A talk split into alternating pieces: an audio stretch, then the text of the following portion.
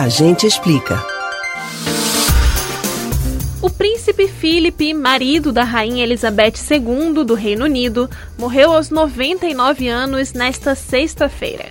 Eles estavam juntos há 74 anos e passaram por diferentes momentos históricos, polêmicas, casamentos, nascimentos e mortes ao longo dessas décadas. Você pode até fazer parte do grupo de pessoas que diz não entender o motivo de tanta exaltação a uma família real em pleno 2021. Mas uma coisa é certa: goste ou não, essa família ainda mexe com o mundo.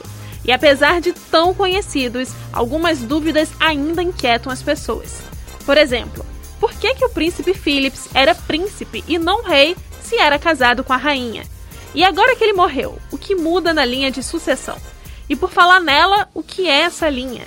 Quem está na frente de quem em relação ao trono? Hoje a gente explica a realeza. O príncipe Filipe de Edimburgo faleceu nesta sexta-feira aos 99 anos.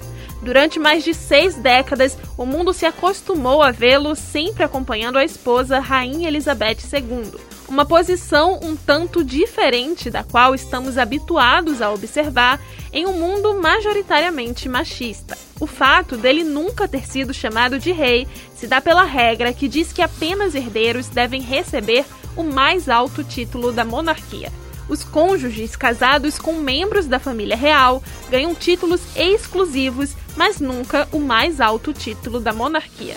É por esse fato que os maridos e esposas dos membros da família real nunca poderão ser reis ou rainhas, apenas os filhos deles. Então, respondendo à pergunta sobre o que muda na linha de sucessão com a morte do príncipe Filipe, a resposta é nada, já que ele não faz parte da linha de sucessão. Mas então, como ela funciona? Bom, hoje o cargo mais alto é ocupado pela rainha Elizabeth. Com a morte dela, a coroa passaria para o filho, o príncipe Charles. Em seguida, viria para o filho mais velho de Charles, o príncipe William, e em seguida para os filhos do príncipe William, George, Charlotte e Louis. Só assim a coroa poderia passar para o segundo filho de Charles, Harry, mas agora ele já não faz parte da linha de sucessão, já que abriu mão dos títulos reais. Então, recapitulando, depois da rainha, a coroa pertence ao filho dela, o príncipe Charles.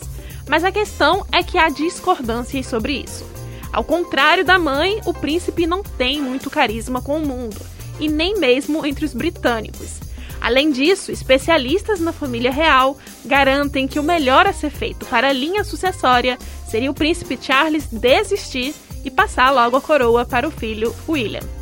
Você pode ouvir novamente o conteúdo desses e de outros a gente explica no site da Rádio Jornal ou nos principais aplicativos de podcast: Spotify, Deezer, Google e Apple Podcasts. Beatriz Albuquerque para o Rádio Livre.